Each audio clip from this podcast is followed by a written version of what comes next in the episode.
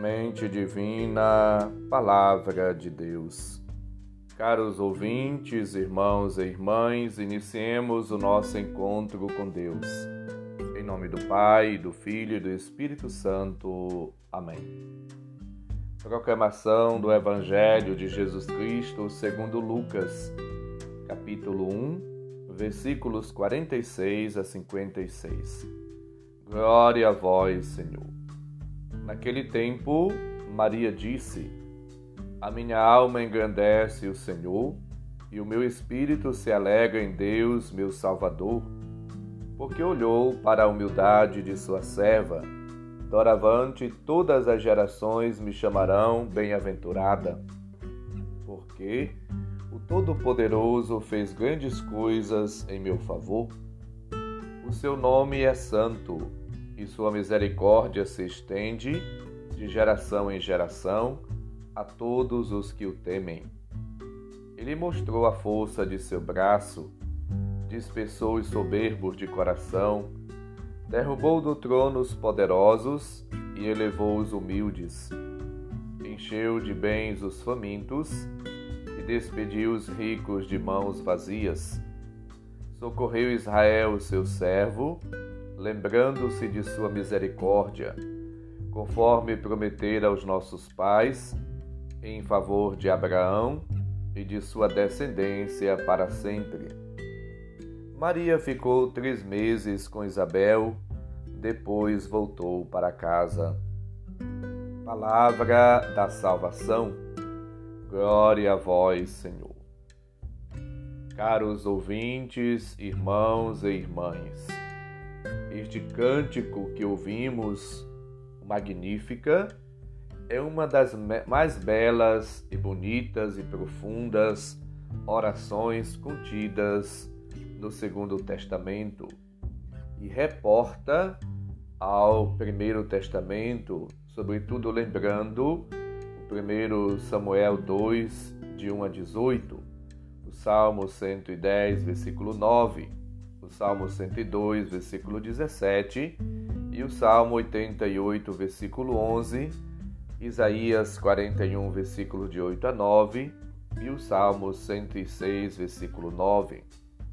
É o cântico dos humildes, dos pobres, dos simples, que estão abertos e prontos para acolher e maravilhar-se diante da graça, da benevolência, da bondade divina.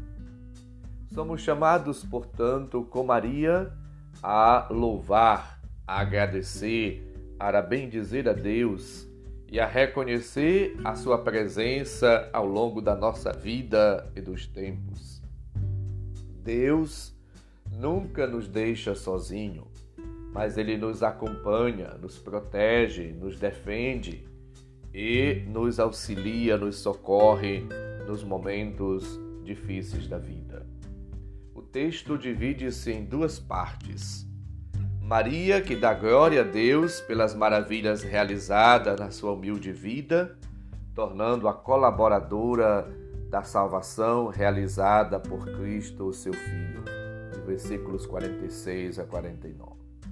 E no segundo momento, a exaltação da misericórdia de Deus pelos critérios e ações extraordinárias que ele realiza. Infunde o seu amor, o seu carinho, o seu afeto, o seu espírito nas pessoas e vai assim modificando a realidade. Manifesta e depõe os poderosos, exalta, despede, acolhe, ou seja, Deus ele vai dispersando, derrubando, manifestando e provocando um dinamismo na vida, na sociedade, nas pessoas. E isso reflete o seu modo de agir forte e paterno em favor dos últimos e dos carentes. Versículos 50 a 53. Por fim, Maria mostra o cumprimento fiel das promessas divinas feitas aos antepassados e mantidas em uma relação de amor, de carinho, de afeto para com Israel, versículos 54 a 55. Deus realiza sempre grandes coisas na história da humanidade e serve-se daqueles que, dispostos e abertos, disponíveis a servi-lo com fidelidade, para assim serem seus auxiliares na sua obra salvífica. Somos chamados, portanto, a viver uma vida como a de Maria, cheios, repletos, abundantes da graça, da presença do Espírito de Deus, viver uma vida de disponibilidade, de fidelidade a Deus, uma vida de comunhão, de unidade com o Senhor. E assim vivendo, a exemplo de Maria, somos chamados, convidados nesta proximidade do Natal a partilhar a delicadeza do Senhor, o seu amor, a sua misericórdia, a sua bondade, testemunhando aos outros como fez Maria, seja através de um cântico, seja através do testemunho mesmo de vida falado, proclamado, proferido, seja através de atitudes, de gestos concretos de amor, a solidariedade, a partilha, a atenção, a escuta, a benevolência, a bondade, a proximidade na vida de alguém, uma visita a uma pessoa idosa, a um doente, que esteja no hospital, nas suas casas, ou alguém que esteja no presídio, ou numa situação de necessidade visitar, estar próximo e ser presença amorosa, carinhosa de Deus. Também devemos louvar, agradecer a Deus por tudo aquilo que Ele tem realizado, feito a cada um de nós e a todos. Perceber a ação de Deus na história, na vida, seja pessoal, seja familiar, seja da comunidade, do país, do lugar.